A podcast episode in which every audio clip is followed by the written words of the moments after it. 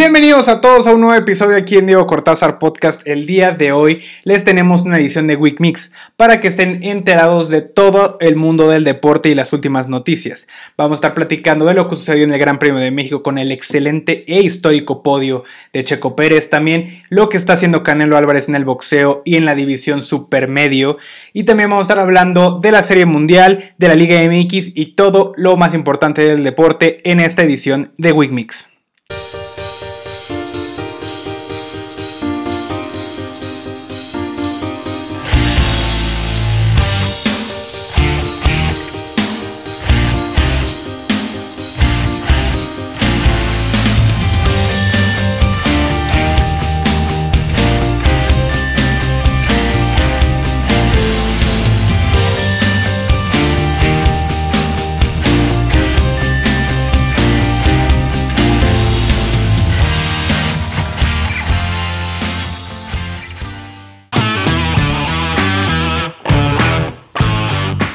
Arranquemos con lo acontecido el, fin de semana pasado con la fiesta que se vivió en la Fórmula 1 en la Ciudad de México.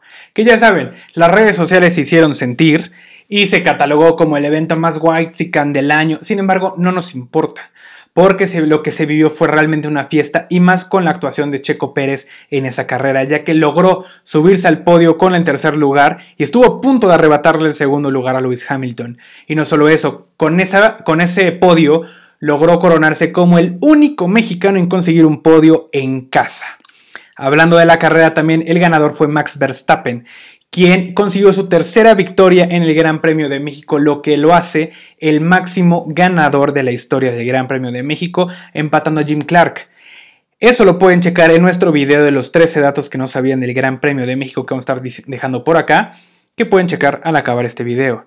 También hablemos de Mercedes, ya que Lewis Hamilton se, subió al podio con el segundo lugar de la competencia, lo que lo acerca un poco a Max Verstappen. Sin embargo, con esta victoria pone más reñida cada vez la competencia Verstappen al alejarse de Lewis Hamilton. Y hablando del compañero de Lewis Hamilton, Valtteri Bottas, a pesar de haber salido en la pole y tenerla el primer lugar en la clasificación para salir a la, a la pista el domingo, tuvo un encontronazo con Daniel Ricciardo, quien lo sacó de la pista al tener un contacto y hacer que terminara en la posición número 15.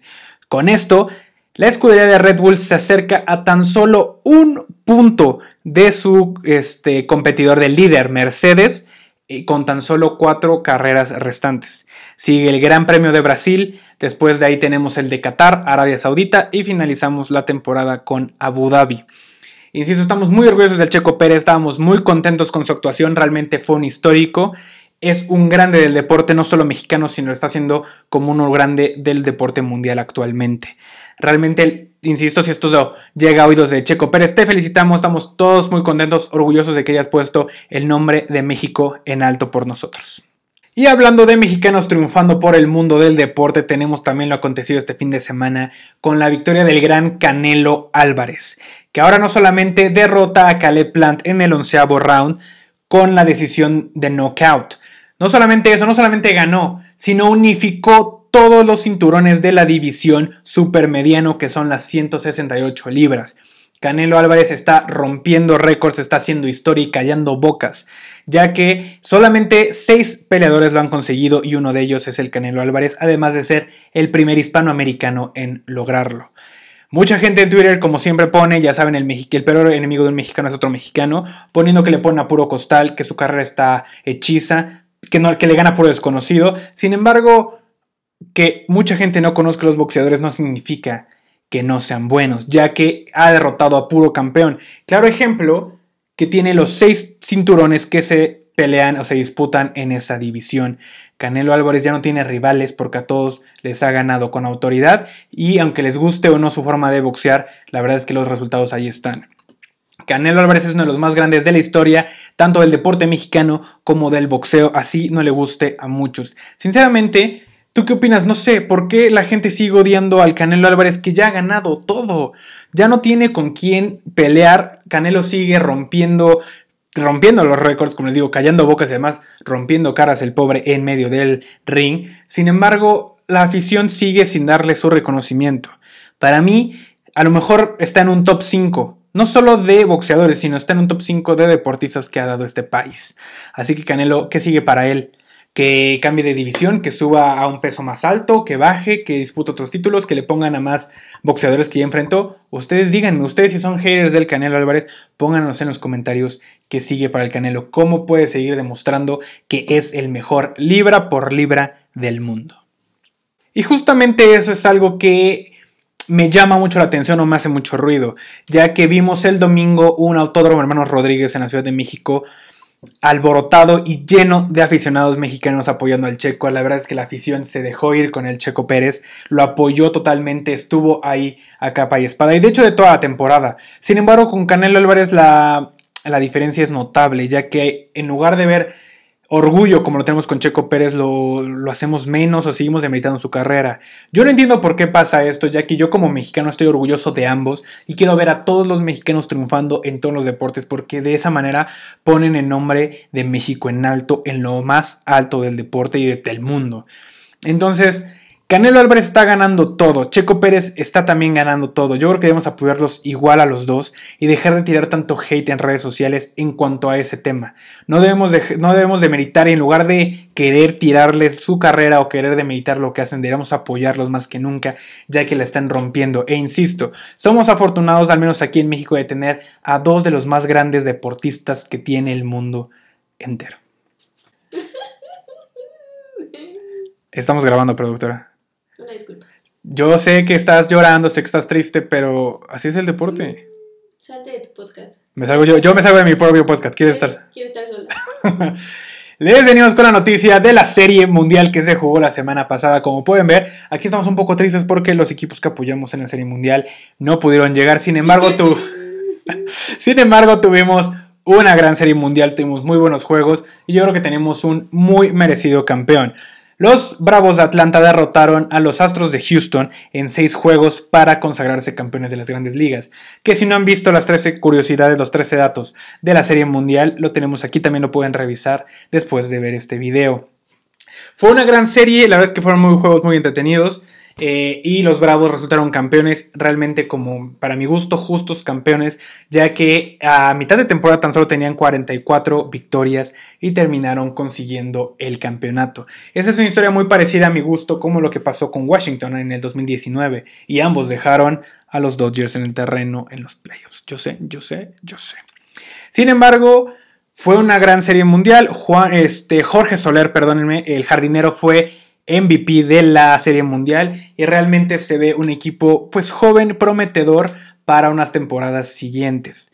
Por otro lado, los perdedores, los Astros de Houston, desde el escándalo del robo de señales y la trampa con la que ganaron la Serie Mundial de 2017, no han podido ganar. Han perdido todos, bueno, las series mundiales a las que han llegado desde entonces. Eso no sé qué quiere decir, insisto, yo no, yo no soy quien para meter cizaña, pero es el dato duro. Desde las trampas no han podido ser campeones y han luchado bastante por quitarse esa espina o ese, esa carga de que todo el mundo lo veamos como pues tramposos o, ladrones. También vamos a hablar un poco ahorita de las decepciones que fue la temporada. Ya terminó, entra el off-season para la siguiente temporada de cara al 2022. Y pues para mí las principales decepciones, también quiero que nos dejen en los comentarios qué les pareció esta temporada y cuáles fueron sus decepciones y sus contendientes para el siguiente año. Ninguno de nuestros expertos, aquí va a estar apareciendo, le atinó a la Serie Mundial. Todos apostamos por equipos como Dodgers o los Yankees, sin embargo, no fue así. Pero para mí las decepciones más grandes fueron los padres de San Diego que se armaron con todo para ganar la división y no solamente, bueno, y ganar a los Dodgers y no solamente no fue eso, sino que San Francisco inclusive terminó ganándola y estuvieron por encima tanto Dodgers como San Francisco de los padres. Los padres tienen que reestructurar tremendamente su, su plantel ya que se nota que el locker room puede estar un poco roto.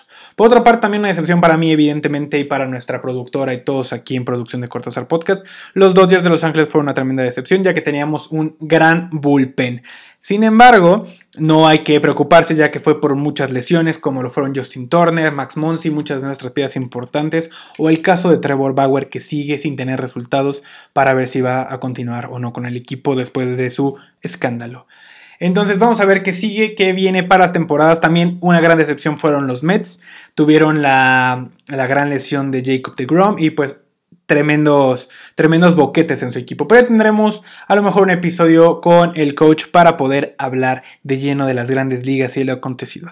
Hasta el momento se viene algo muy importante para la siguiente temporada ya que se renueva el contrato entre la Asociación de Jugadores y la liga. Eh, recuerden que alguna vez hubo un problema en 1994, les digo, pueden checar ese, ese dato en los 13 datos de la Serie Mundial esa, problemática entre que los jugadores no se pusieron de acuerdo con los dueños de los equipos y la liga como tal y no hubo temporada en 1994. Esperemos que eso no pase, que ya hayan superado eso y que lleguen a un acuerdo para que no haya ningún problema. Recordemos que el principal problema de los jugadores fue situaciones como en el 2020, que a causa de la pandemia se tuvo que recortar el calendario y también los salarios se tuvieron que bajar. Sin embargo, yo creo que todo va a salir bien y Vamos, primeramente Dios, vamos a tener temporada 2022 de las grandes ligas y tendremos, como ya saben, aquí en Cortázar Podcast, toda la cobertura. Y pasando ahora a otro deporte, hablando del fútbol, tenemos la sanción que la FIFA, la máxima autoridad en el balompié mundial, le otorgó a la Federación Mexicana por el famoso grito homofóbico no solamente fue una sanción monetaria de más de 2 millones de pesos mexicanos, sino que también se le prohibió, se sancionó a México con los siguientes dos partidos de la clasificación al Mundial de Qatar en el Estadio Azteca, siendo el, partido de Costa Rica y el partido de Panamá los que se jugarán sin público.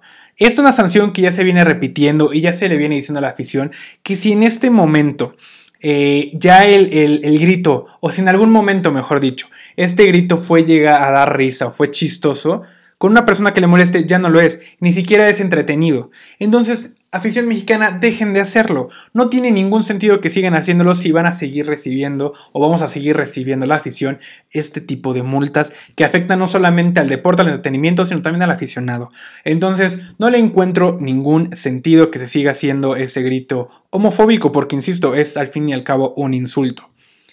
Pero también se me hace muy curioso que la FIFA esté entrando tan detalladamente con esta sanción y tomándose tan en serio que lo que merece. Merece tener la importancia que le dan. Sin embargo, que esté tan al pendiente del tema y sancione este tipo de cosas, pero no siga sancionando la corrupción que se le sigue dando a la FIFA o, insisto, el Mundial de Qatar en el que los derechos de la comunidad LGBT que han sido oprimidos por homofóbicos del pueblo de Qatar no tengan ninguna repercusión y no solamente eso, sino que lleven la máxima fiesta del fútbol a Qatar. Entonces yo creo que ya es un tema muy importante que también se le debe de dar, repito, la importancia que le están dando a esta sanción y deberían de empezar a cambiar su esquema más que fijarse en un grito de una afición.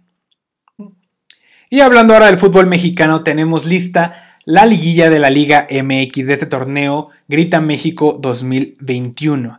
Tenemos a como primeros clasificados América, Atlas, León y Tigres, quienes consiguieron su pase directo a los cuartos de final. Teniendo también en la sección de repechaje a Santos contra San Luis, Cruz Azul contra Monterrey, Toluca contra Pumas, que consiguió su pase de último minuto en una cruz azuleada que terminó 4 por 3. Así que fanáticos del Cruz Azul, aguas con los fantasmas. Y por último tenemos a Puebla contra Chivas. En este repechaje, en este nuevo formato, la verdad es que yo no me siento nada, nada a gusto o no me gusta para nada, ya que siento que no premia realmente a los equipos que se esfuerzan y que juegan bien y hacen bien su trabajo durante la temporada, ya que 12 de los 18 equipos de la liga clasifican a la liguilla, bueno, tienen la oportunidad de luchar con el repechaje. Y no se me parece nada justo, ya que equipos de esta, en esta temporada, equipos con 20, 21 puntos entraron a la, a la liguilla. Realmente no es un buen número, realmente tienen más goles en contra que a favor. Realmente no tienen, para mí, cabida en ese, o sea, no premia a que se esfuercen y a que den mejor espectáculo. Por eso tenemos tantos partidos aburridos o por eso el índice de entretenimiento, si podemos decirlo con el rating, ha bajado tanto en la Liga MX porque los partidos tienden a ser aburridos porque no importa, tú con la mínima pasas, como dicen, pasas de panzazo con 6. Entonces es muy malo para mi gusto para ah, mejorar el deporte en México. Y también equipos como el Guadalajara, que no es contra el equipo, simplemente es una realidad el equipo de Guadalajara entró tan solamente con 13 goles anotados a favor. Entonces, no puede ser que un equipo así, y ahí no es el único, entren a una posición de liguilla o una lucha por el campeonato con tan trabajo mediocre en esta temporada. Pero bueno, así es el formato. Veremos si dura mucho este formato o lo llegan a cambiar por, por lo que les acabo de comentar. Sin embargo, tenemos ya lista la liguilla. Regresa la temporada, la temporada brava por la búsqueda del campeonato. Y veremos qué equipo se lleva la victoria. Hasta el momento el América es super líder del torneo y pues es el principal favorito. Veremos qué nos dice este torneo. Y ya por último hablemos de la NFL, lo cual nos ha traído bastantes sorpresas, al menos en esta última jornada ya que tenemos victorias o caídas más bien de los supuestamente grandes y se está poniendo cada vez mejor esta temporada. Primero arrancando con las lesiones, horribles lesiones, malditas lesiones que atacan a los equipos, teniendo que Derrick Henry, que para mí era mi gallo para ganar el, el MVP de esa temporada, Derrick Henry se lesiona con Tennessee y se va a perder el resto de la temporada 2021. Sin embargo, llega el veterano, la leyenda Adrian Peterson a hacer el relevo con Tennessee. Tuvo un buen partido, pudo tener un touchdown en ese partido en Tennessee y veremos cómo le va al equipo de los Titanes. También otra victoria tenemos a los Rams que se unen al defensor Von Miller, que llega a ser mancuerna con Aaron Donald y Jalen Ramsey y toda la defensa de los Rams. Para mí, insisto, como lo pudieron ver en nuestra gráfica al inicio de temporada, para mí este equipo de los Rams se está armando cada vez mejor y piensan en grande. Para mí siguen siendo, si no ahorita por el momento, el mejor de la NFC. Para mí son el principal contendiente de esta, de esta conferencia para ganar el Super Bowl y va a ser en casa. Más sorpresas tenemos que los Broncos de Denver lograron destronar a los Vaqueros de Dallas, los cuales tiene a sus aficionados con las expectativas súper altas y no es para menos ya que han jugado bastante bien, pero acaban de perder con un equipo de tabla mediana, de mediana para abajo que son los Broncos de Denver, con un partido que no solamente jugaron bien y le ganaron bien, sino que simplemente les pasaron por encima. También otra sorpresa tenemos que el equipo de Jacksonville, con una sola victoria con Trevor Lawrence y Urban Meyer en este proyecto que está fallando y está cayendo cada vez más, lograron derrotar para mí al número uno de la conferencia americana que es los Bills de Buffalo. Esto también me tomó por sorpresa y también le tomó por sorpresa a mi equipo de fantasy. Ya que no sé cómo vayan ustedes en el fantasy, que nos encantaría saber cómo nos van, pongan en los comentarios sus consejos o sus, sus necesidades que tengan y nosotros les podemos ayudar para mejorar sus equipos de fantasy. Sin embargo, para mí fue un fracaso esta semana porque el equipo de Buffalo estuvo para llorar, insisto, perdiendo 9 a 6 contra Jacksonville. Y por último también tenemos que los gigantes de Nueva York le ganaron a, los, a Las Vegas Raiders. También una sorpresa porque este Nueva York no trae nada y Las Vegas se ven cada vez más fuerte a pesar de que han tenido grandes y delicadas bajas. Y ya para terminar el podcast hablemos de la lamentable situación que se vivió con el coreback y actual MVP de la liga Aaron Rodgers, quien resultó positivo en COVID-19 la semana pasada. Y esta es una situación particularmente complicada para él, para aficionados y para la liga como tal y el equipo por supuesto, ya que Aaron Rodgers aseguró estar inmunizado contra el COVID-19. Sin embargo, salió a la luz que él jamás se vacunó contra esta enfermedad. Y esa es una situación desde el punto de vista como aficionado y como analista del deporte, es una situación muy complicada y muy compleja, ya que Aaron Rodgers desde mi punto de vista, aunque técnicamente no mintió ya que él nunca aseguró tener la vacuna, es una acción totalmente irresponsable tanto como y egoísta, tanto como para el equipo como para la liga, ya que no solamente se afecta a él al tener la enfermedad, sino pone en riesgo la salud de sus compañeros y contrincantes de equipo y de toda la liga y el staff y coaches y todo en general. Así que desde mi punto de vista sí fue una acción bastante irresponsable y bastante egoísta de su parte. Y también es importante recalcar que la NFL pueda tomar cartas en el asunto. Hasta el momento no se ha sancionado a ningún jugador por la falta, pero es, posible que lo hagan y para desde mi punto de vista sería totalmente aceptable. Aaron Rodgers asegura que las vacunas tanto de Pfizer como Moderna tienen componentes que le afectan su salud ya que es alérgico. Y si esto es aceptable, si tiene un punto a su favor, debería de haberlo debería de haberlo sacado a la luz y hacerlo saber a la gente. Además de que también hay otras opciones de vacuna como lo son Johnson Johnson o AstraZeneca.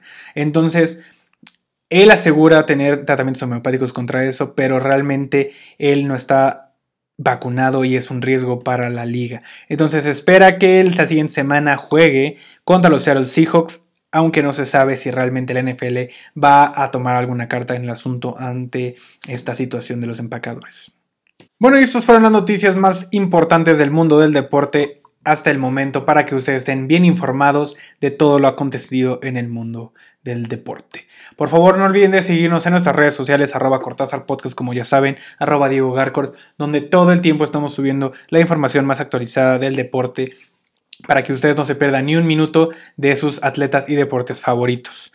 También, por favor, si quieren un episodio diferente, algo más ligero para reírse y pasársela bien. Está el episodio de Halloween que realmente lo hicimos con Michelle Díaz como, como ya es tradición y costumbre y la verdad es que está cagadísimo. Entonces si quieren algo diferente para distraerse y pasar el rato, pueden echarle un ojo. Les advierto que tiene lenguaje no muy censurado, entonces es algo totalmente diferente ya que es una edición especial.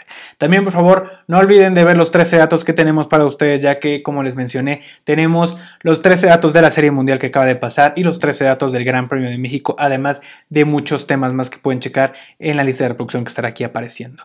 Hasta aquí mi informe. Yo soy Diego Cortázar y nos vemos en el siguiente episodio.